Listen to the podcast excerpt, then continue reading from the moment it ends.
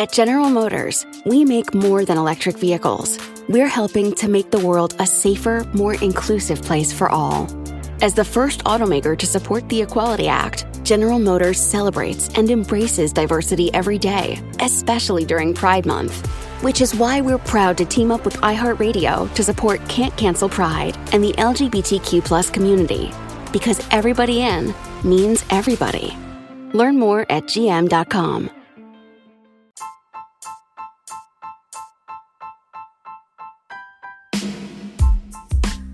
Amigos de F1 en casa, bienvenidos una vez más. Buenas tardes en este día viernes un poco soleado, un poco con frío. Le doy la bienvenida a mi amigo, compañero y casi hermano Samuel Balcázar.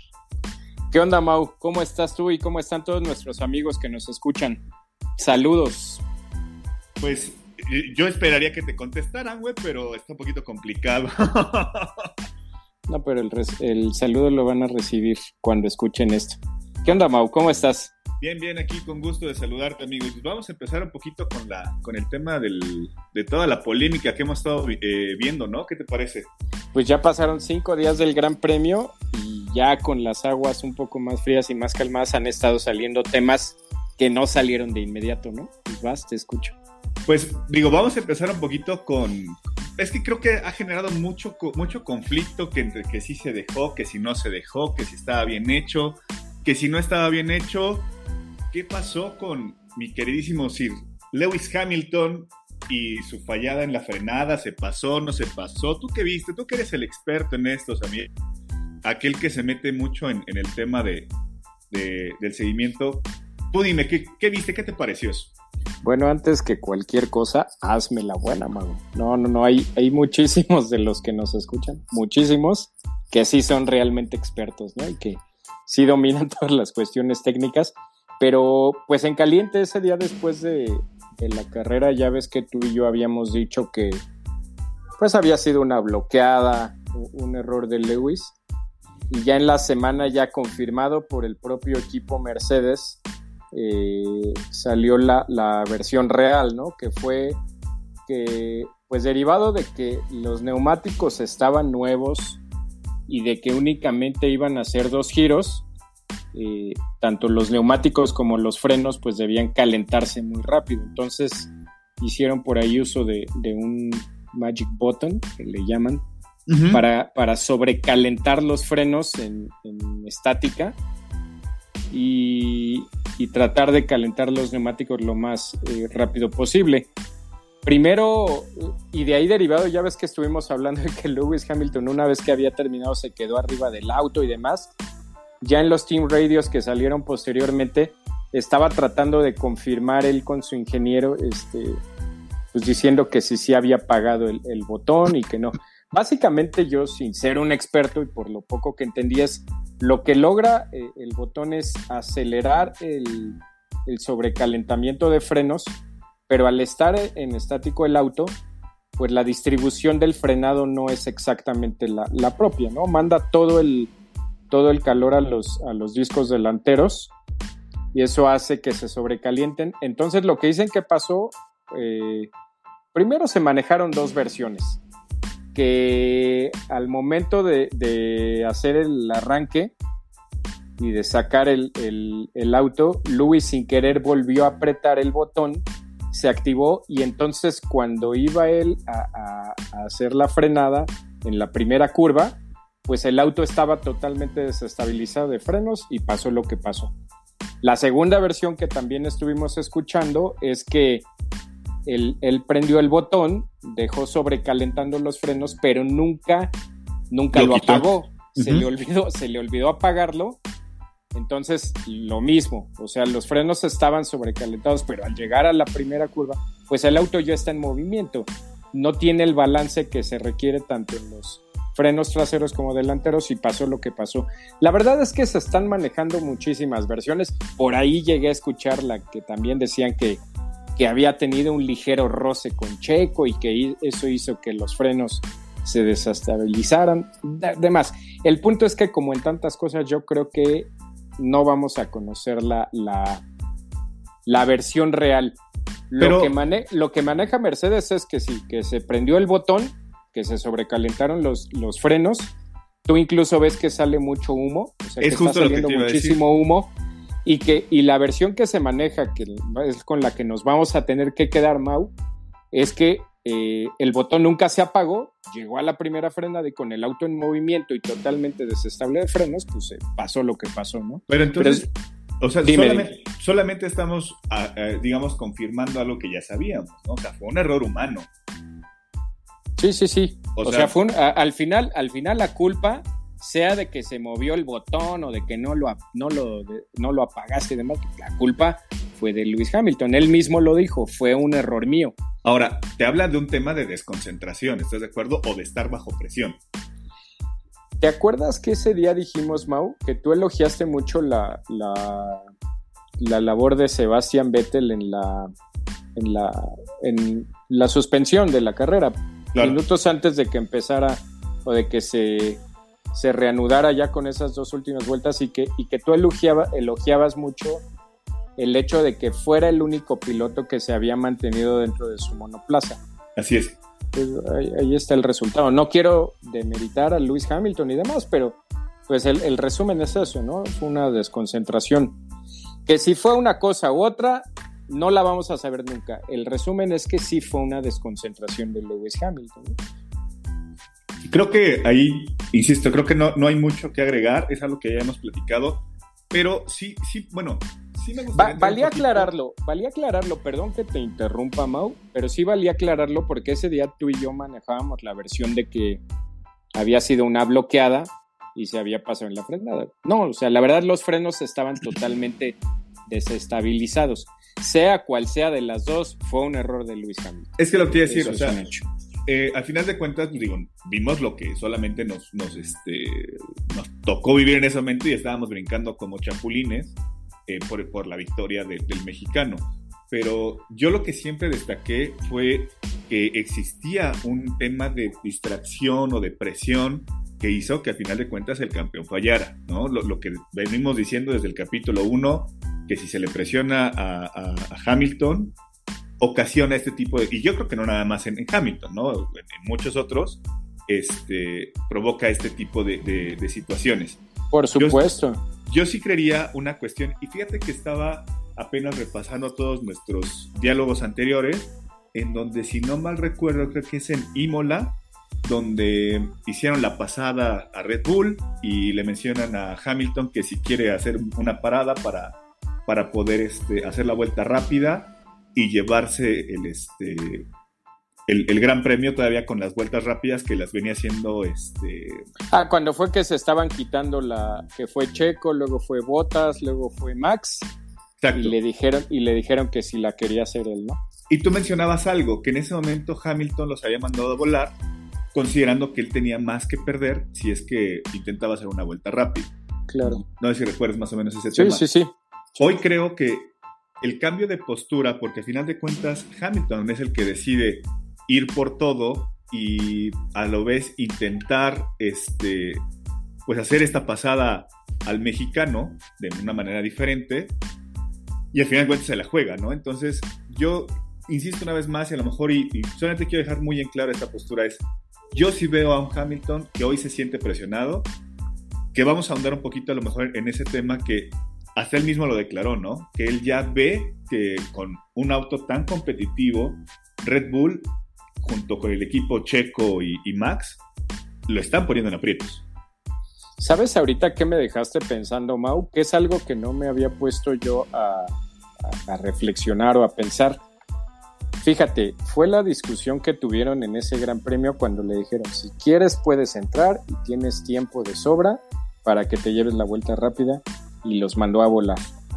La discusión que vimos en Mónaco con el, todo el, el teatro que ya sabemos. Y esta situación de contradecir al- a- un poco al, al equipo, ¿tú recuerdas, re- re- respóndeme algo, ¿recuerdas tú que en seis carreras ya haya tantas, no quisiera decir discusiones, porque ni siquiera lo son, pero tantas... eh, ¿Divergencias? Sí, podría ser eso, o sea, tantas opiniones tan dispares dentro de Mercedes, que es un equipo que parece que marcha o marchaba, mejor dicho, con un relojito suizo. Mira, yo te puedo decir, no había yo creo que ese tipo de, situaciones yo, en el Yo no recuerdo que las hubiera. Pero es, es, lo que venimos diciendo desde hace dos, tres capítulos, ¿no? Que hoy Mercedes pues, es el gigante a vencer y es el que se está viendo eh, ya en ciertas situaciones complicado y bajo una presión que estaba totalmente desconocido por ellos en estos últimos siete años. Claro. creo, que, creo que resulta un tanto lógico que hoy, hoy se presenten ese tipo de cuestiones. Tú lo sabes, en cualquier equipo de trabajo, en cualquier momento, pues va a llegar un momento donde, aunque estés en la gloria, va a venir alguien que se te hace el rival incómodo y te va a quitar de esa zona de confort. Creo que, creo que hoy estamos viendo a un Mercedes que lo están quitando de, esa situación de confort y lo vemos hasta con el mismo Toto Wolf, ¿no? O sea, lo que decíamos hace dos capítulos, creo, de la crisis en Mercedes. Eh, lo decíamos, decíamos hace unos momentos, salió Toto Wolf a, declarar que había sido un tema de, error del piloto. Entonces, eh, creo yo que, como lo decíamos, creo que hoy está él eh, simplemente deslindando responsabilidades de que el equipo está fuerte atrás de los pilotos y los que están sufriendo más esa presión o e, esa situación de quitarse presión es hacia los pilotos, ¿no crees? No sé cómo lo veas tú esa parte. Sí, básicamente lo que él ha hecho en las dos últimas declaraciones es deslindarse, deslindar al equipo y casi casi decir que la responsabilidad de las dos de los dos errores que han tenido tanto lo de lo de Mónaco como lo de como lo de esta última carrera en hacer fue culpa de fue culpa de los pilotos dejando un poco de lado que fue culpa de los pilotos que él no tuvo la culpa. ¿Cuándo habías visto, cuando, lo mismo que tú dices, cuándo habías visto a Toto Wolf que se, que se jactaba de ser el, el mejor team leader de, toda la parrilla, ¿cuándo habías visto culpar así tan descaradamente a sus pilotos? Pues es que yo creo que es, es parte, mira, eh, una, sabemos la situación con Botas y dos, yo creo que el tema con, con Hamilton después de la, del berrinche que les hizo en, la parada en, Mónaco, yo creo que era necesario también hacer lo mismo que hizo con Botas y decir, aquí el que manda soy yo, aquí el jefe soy yo y te vas a acoplar a lo que yo diga. ¿no crees? Sí, que, que aún con eso, Mau, yo nada más remataría con algo. Eh, sí estamos alegrándonos mucho y, creo que en general, independientemente de que seamos partidarios o no de Red Bull y sus pilotos, nos estamos alegrando por el espectáculo y la competencia que están dando. Pero mm, creo que sí hay que ser bien, bien, bien sensatos y no perder Mm, el suelo en que van seis carreras Mau. Otra, es el calendario más largo en mucho tiempo. Y por consiguiente, si a mí hoy me preguntas, ya viéndolo con la cabeza un poco más fría después de, este, de estos dos catorrazos que recibió en la cabeza Mercedes, yo sí pienso que en un momento del campeonato más temprano que tarde, Mercedes va a despertar y Mercedes le va a empezar a hacer ver su suerte otra vez a. Yo pienso eso. Con ayuda de los comisarios, ¿no? No, lo sé, no lo sé. ¿Qué quieres que te diga? Ahí es otra parte que, creo que valdría la pena también. Pues estabas tú diciéndome, bueno, te la, te la viento si quieres nada más con este comentario.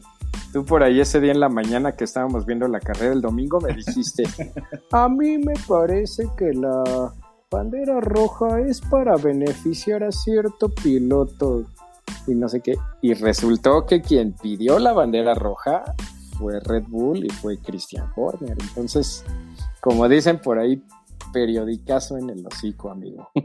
¿Qué onda?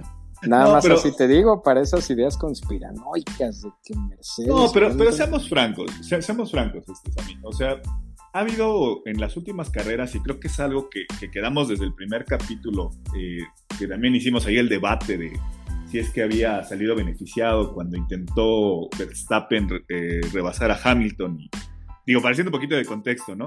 Esa vez que, le, dijeron que tenía que ceder la posición eh, Verstappen contra Hamilton por el excelente adelantamiento que le había hecho porque lo había hecho por fuera de la pista y toda esta situación, dijimos, vamos a darnos cinco carreras y analizamos cómo ha, sido el rendimiento de,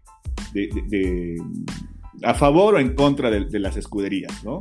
Ajá. Eh, sí, me queda claro, yo cometí ese error, si lo quieres ver hoy que ya sabemos cómo había estado el asunto, en ese momento pareciera, y, y sí, me queda claro que es absurdo hoy ya pensarlo, pero sí ha habido algunas decisiones o algunas polémicas en las cuales Mercedes-Benz ha salido beneficiado.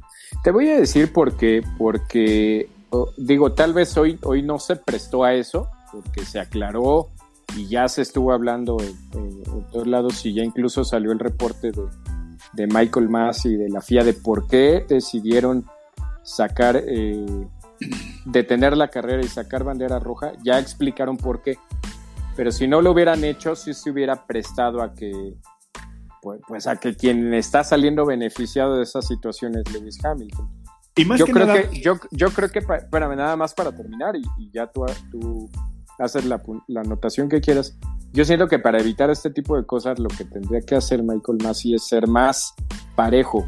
Si es bandera roja, la carrera siempre, siempre, siempre se va a, reanudar con, con parrilla detenida. No, no lo está haciendo y algunas sí y algunas no y después tienen que salir a explicar por qué en esta sí, por qué en esta no. Pero yo siento que si se, se requiere, no, no más bien si se requiere, en el 100% de los casos que se requiera la bandera roja, la relargada tendría que ser con parrilla detenida, ¿no? Es que, mira, esa es la parte que, venimos platicando desde, desde la polémica número uno. El, no ser parejos y el, al, final de cuentas hacerlo bajo una cuestión subjetiva te hace pensar mil cosas. Eh, lo dijimos desde el primer episodio. Exacto, porque, lo que te digo. Imagínate. Al, no ser parejos. ¿Qué hubiera pasado, Mau, si Hamilton le hubiera ganado la posición a Checo y después del espantoso fin de semana de Mercedes y de Hamilton, que Hamilton hubiera terminado ganando la carrera? Es que obviamente hubiera generado muchísimo más polémica. Y, y más porque, porque, o sea, veíamos venir que que Mercedes-Benz era mucho más rápido en la recta que Red Bull. Haces una, un, paro de carrera y arrancas en la recta. entonces, ¿qué te da a entender? Que realmente le estás dando una ventaja al equipo que se está viendo superior en ese único tramo.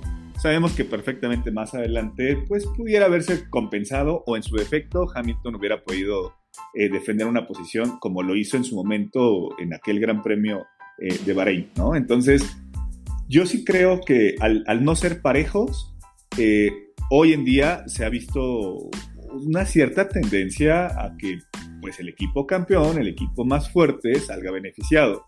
Lo veíamos por el tema de las alas traseras, que así de manera aleatoria se les ocurrió revisar a Red Bull, ¿no? O sea, güey, en serio, ¿Tú, les creíste eso? Sí. Entonces, o sea, eh, y, lejos de que lo estén usando, no lo estén usando, eh, híjole, en verdad que pareciera que cuando levantan la mano los demás equipos es un tema de, ah, lo vamos a revisar, ¿no? O sea, como que voy a anotarme en mi máquina de escribir invisible con todos mis casos este, que, estoy, que tengo pendientes, ¿no? Y cuando levanta la mano Mercedes-Benz, en ese momento es, ¡pum!, al día inmediato siguiente de manera aleatoria y de manera meramente fortuita. Le tocó a Red Bull. Le tocó a Red Bull, güey. Entonces dices, güey, o sea, neta, yo sí creo que hay un tema en el cual, insisto, si nos vamos un poquito más a fondo, Williams también ha salido beneficiado últimamente y quién tiene la injerencia sobre Williams, ¿no? Entonces, híjole, en verdad que creo que... y, y, cuánta lana se le está metiendo ahorita a Williams, ¿no? Exacto, entonces yo, yo sí creo que es un tema que no va a parar, es un tema que creo yo que el, que el que sí debe de, ser más claro, como tú lo mencionas, es, es, este, es Masi, porque bien dicen que explicaciones dadas a, no solicitadas. Sí, culpa aceptada, ¿no? Exacto, ¿no? Entonces, por ahí hay algo. Creo que eso se va a alargar eh, hasta Abu Dhabi, ¿no? Tienes toda la razón, pero siento, y si hay que ser bien claros, no fue este el caso, no porque él lo haya hecho bien, sino porque salió por ahí la situación de que quien, solicitó la, detención de la carrera fue Christian Horner. Le pudo haber salido pésimo si Hamilton no hubiera cometido ese error. Pero, pero, pero volvemos a lo mismo. Yo te voy a decir mi punto de vista. yo no hubiera visto tan grave eh, por cuestiones de practicidad. Ya dejemos de lado que si el espectáculo, que si los, los porque el argumento de Christian Horner fue que los, los, los demás autos en pista corrían el riesgo de que también se les reventaran sus neumáticos, ¿no? Dices, a falta de dos vueltas y con a, ritmo de safety car, no lo creo, pero bueno. Michael Massey decidió que lo mejor era pararla, que todos arrancaran de cero con neumáticos nuevos y, y, este, y frescos, ¿no? Pero yo te preguntaría algo, para mí ameritaba más bandera roja lo de Lance Stroll. O sea, incluso el propio Lance Stroll, no sé si viste el, team radio de cuando, cuando fue su colisión. Él, él incluso dijo red flag, o sea, él, el piloto solicitó bandera roja. Yo sí dije, la van a parar. Pues no la pararon. ¿Sabes qué? En recta, en recta, Mauricio, en una recta, un golpe de ese, de ese calibre y aparte el auto como quedó. Oye, era, a, mí sí se me hizo muy peligroso y no la pararon. No pararon eh, la carrera. ¿Sabes cuál es también la otra parte que a lo mejor no hemos revisado? ¿Por qué Christian Horner pidió la bandera roja? Vamos a ser muy francos. Traía las llantas más degradadas que mismo Mercedes. Y porque también Chequito Mailov traía problemas en el automóvil, problemas hidráulicos. Entonces, ellos lo declararon, estaban a punto de pedir que Checo abandonara porque el auto estaba mal. Me queda totalmente claro que el motivo por el que lo hizo Christian Horner, que es otro que también habla y inmediatamente se le escucha, fue, fue un poco para, no para beneficiar a Checo, pero sí para, para detener o frenar cualquier posible crisis o, debacle que podría haber pasado en el auto que quedaba vivo de Red Bull. Me queda claro que fue por eso, pero volvemos a lo mismo, nada más para, para reafianzar tu, tu punto. Si vamos a estar a que, que, Toto Wolf y Christian Horner van a ser los que se van a estar marcando, e, es como en el fútbol, ¿no? El, el futbolista que pesa tanto dentro de la cancha que él solito se marca sus faltas y se marca sus, sus, sus tarjetas y todo, pues dices, entonces, ¿para qué queremos al, al director, no? Es un poquito lo mismo. Si, si Christian Horner va, va, a ser quien va a decidir cuándo se pare en la carrera, pues creo que estamos mal. Sí, sí, sí, claro. Digo, ahí será una cuestión, insisto, de seguimiento. Vamos a dejarlo en la mesa. Es un tema plenamente a seguir porque faltan todavía un bastante número de fechas. Entonces, pues, vamos, a, vamos a darle seguimiento. Creo que no nada más es definir en, en, cinco carreras. Creo que es algo que se va a definir, al igual que en campeonato, por lo menos de aquí a, a Abu Dhabi y a ver si cambia acá, ¿no? Así es. Siguiente tema en la mesa, es a mí me gustaría platicártelo así. Y lo hablábamos ahorita en el tema de las ponchaduras y toda esta situación. ¿Tú qué opinas de Pirelli? ¿Realmente qué opinas con el tema de, bueno, ya declaró, me parece Pirelli, mencionabas hace rato, de que había sido un tema también de fallo en los neumáticos, ¿no? Sí, Pirelli directamente, ay, no me acuerdo el nombre del, del representante de Pirelli, pero él ya salió a decir que sí fue un error, en, un fallo en el neumático. Yo sigo sin comprar esa teoría al 100% porque por ahí estuve viendo análisis de qué tanto repercutía la carga aerodinámica que traía el Red Bull en una recta de más de 300 kilómetros y quienes recibían todo eran los neumáticos traseros. Entonces, si, te están diciendo, son muchas teorías, es lo mismo, va a ser muy complicado, pero mira, si te están diciendo tus neumáticos tienen el 10% de vida, te avientas la recta más larga del campeonato a la velocidad más, más alta y tú sabes que tu auto eh, donde recibe la, la mayor carga aerodinámica es en la parte de atrás, pues esos neumáticos pues tarde o temprano se iban a reventar. Puede ser que, como dicen, que había alguna suciedad en la pista, pero pues yo también pienso que sí influyó, sí o sí, la, velocidad en la que agarró esa recta Max Verstappen.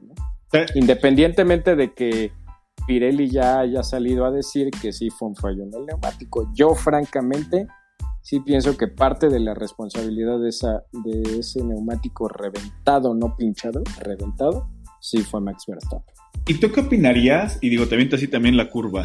¿Tú qué opinarías si es que Pirelli dejara ser el único proveedor? O sea, si metiéramos ya, no sé, como anteriormente estaba Bridgestone, estaba eh, Michelin. Eh, ¿Cómo lo verías? O sea, creo que es un tema que por lo menos he visto que ha calentado mucho las redes sociales, porque mucha gente decía, sí, estaría excelente, pero también tenemos una muy mala historia por parte de los otros proveedores, ¿no crees?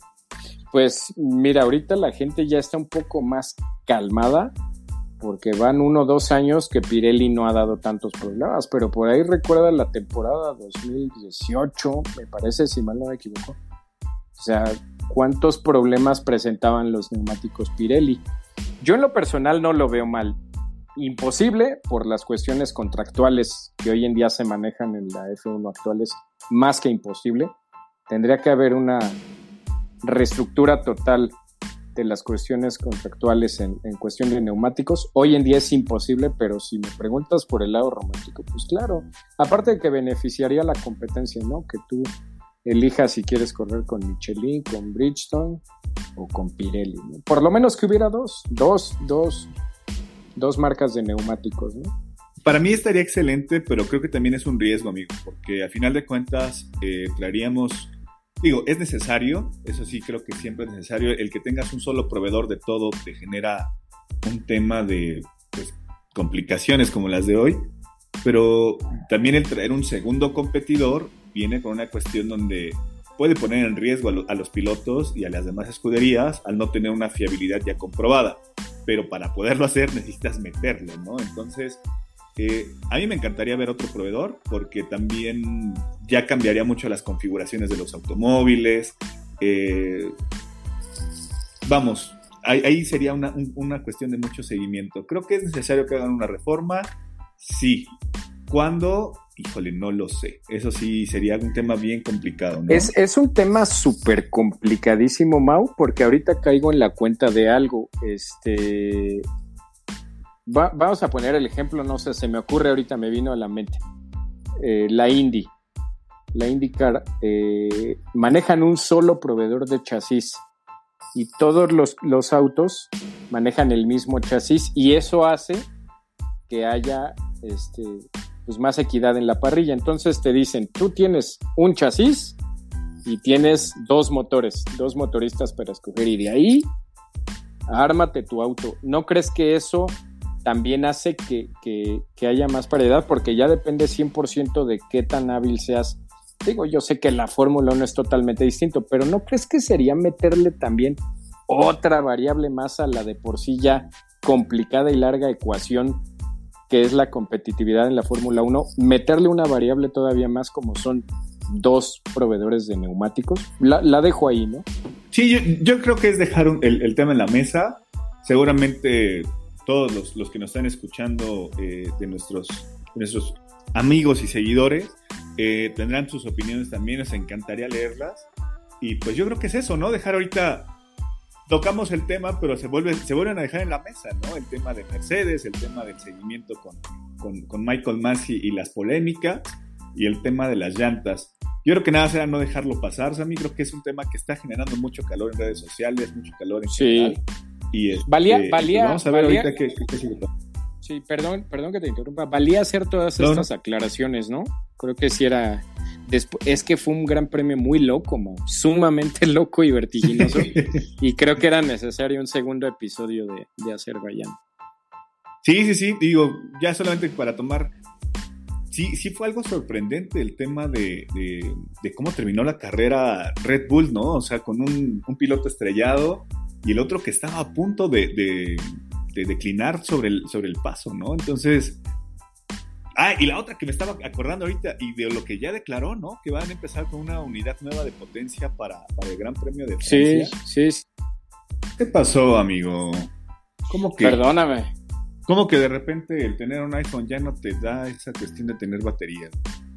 tuvimos fallas técnicas, una disculpa, Pero bueno. Lo, malo de, ser un chico iPhone, güey, ¿ya ves? Mauricio, el maestro de la edición, se va a encargar de, de arreglarlo. Nah, ya te voy a dejar así con todo y tus pendejas. No, es cierto.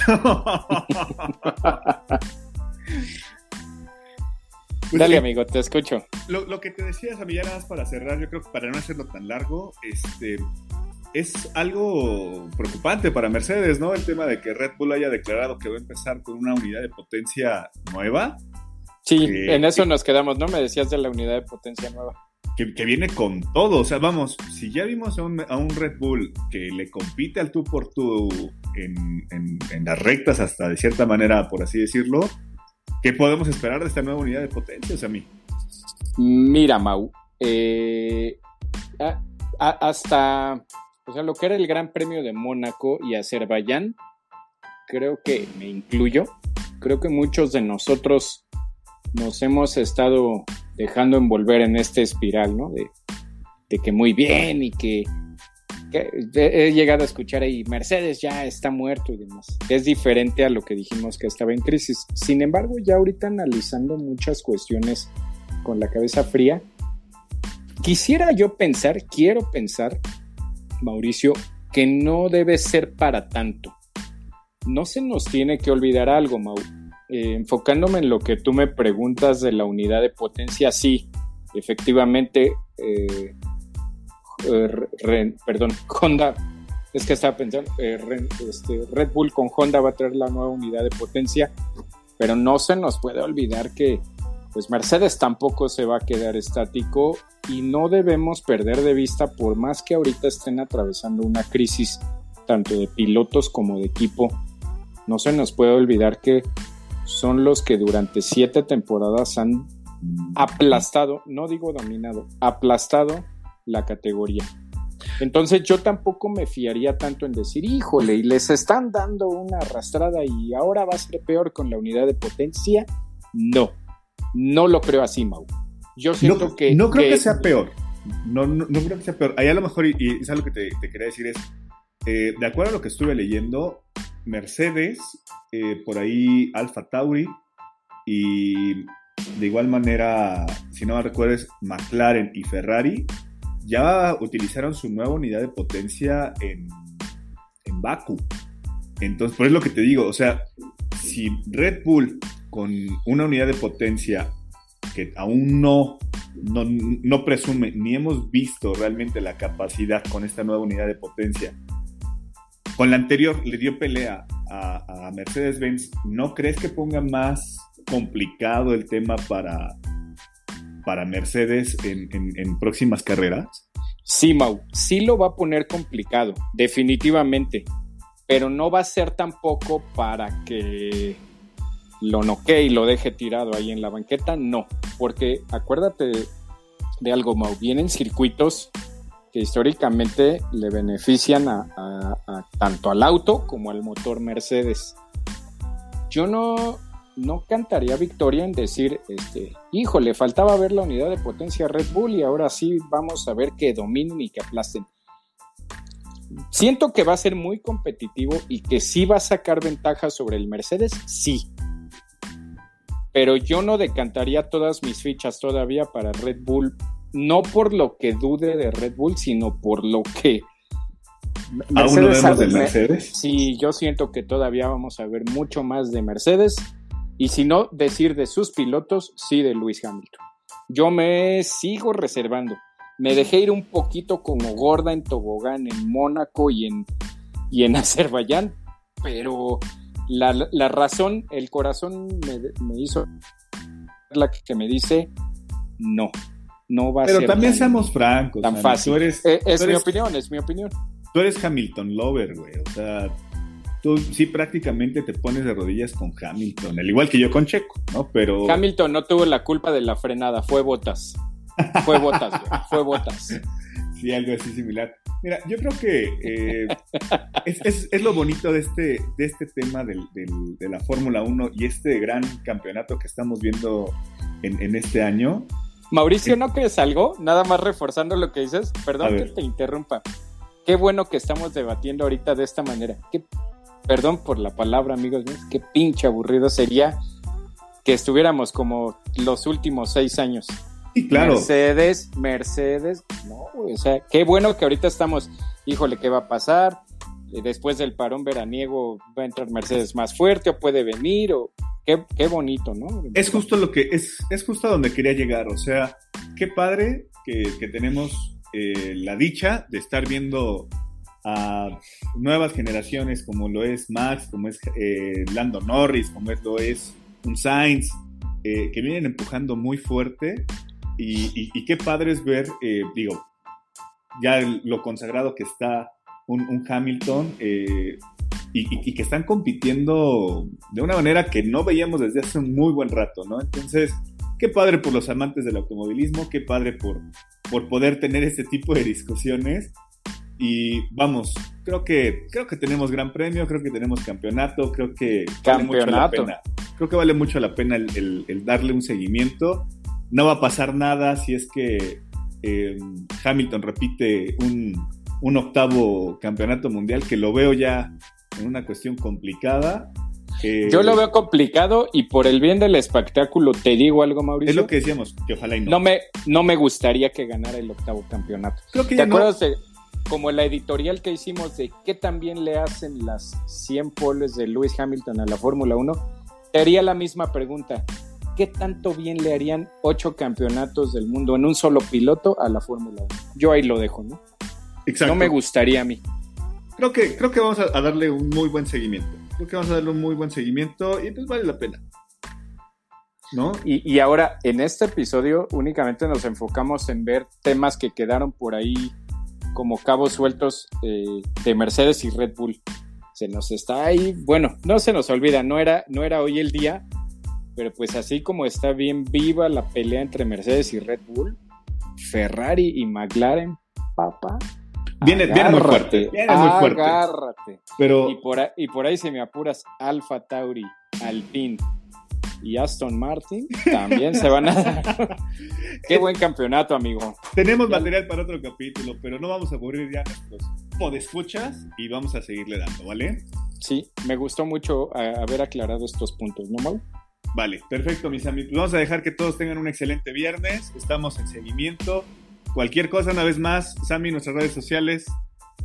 Es arroba F1 en casa, a diferencia de Twitter que estamos como guion bajo, en casa guion bajo F1. Ahí estamos para darle seguimiento, chicos. Estamos estrenando plataforma. Este, Gracias a todos por sus, por sus comentarios, por estarnos siguiendo, por sus likes. Vamos a darle con todo. Muchas gracias. Esto es F1 en casa y nos vemos en la parrilla de salida. Adiós.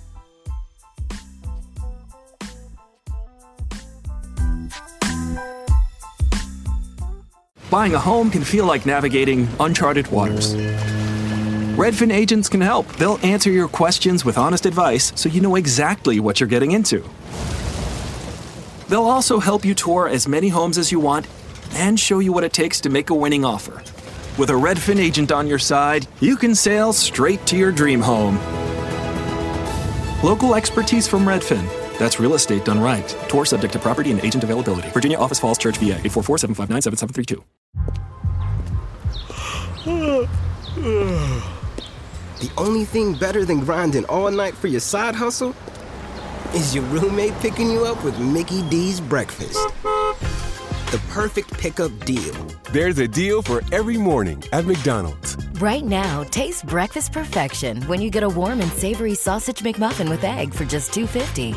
Price and participation may vary, cannot be combined with combo meal.